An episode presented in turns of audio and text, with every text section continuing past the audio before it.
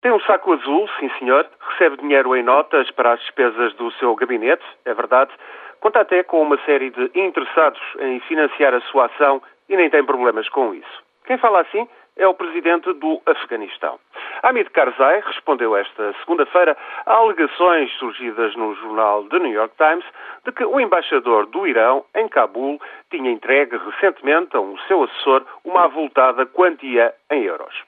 Esclareceu Karzai que, de facto, desde 2002, ou seja, desde que foi criado o governo de transição após o derrubo dos talibã, desde então o Irão tem vindo a financiar a sua administração. Por vezes oferece meio milhão de euros, outras vezes mais, em dólares, outras menos. Umas ou várias vezes ao ano chega o dinheiro em notas de dólar ou em notas de euros e é dinheiro para pagar as despesas do gabinete presidencial. Karzai classificou o processo como muito transparente. Adiantou o presidente que outros países fazem o mesmo, mas só identificou os Estados Unidos. Todos entregam dinheiro vivo para o presidente fazer face às despesas com um fundo especial.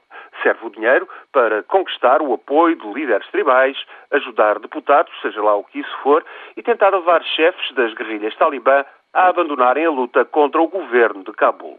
Ponto final nas declarações do Presidente.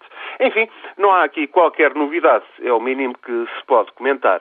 A corrupção, todos sabem, campeia no Afeganistão. Norte-americanos, iranianos, sauditas, britânicos, paquistaneses, chineses, alemães, indianos e muitos mais, todos os envolvidos na guerra do Afeganistão avançam com dinheiro para tentar salvaguardar os seus interesses. Nenhuma novidade, portanto. Só é um bocado deslocado o próprio Presidente afirmar estas coisas numa conferência de imprensa. Ainda por cima, na mesma altura em que a Embaixada do Irão em Cabul emitia um comunicado. Nunca o Irão entregou dinheiro ao presidente do Afeganistão, diz o comunicado da Embaixada de Teherão, que classifica tais alegações de infundadas, ridículas e insultuosas. Conclusão: o Afeganistão é irremediavelmente um caso perdido.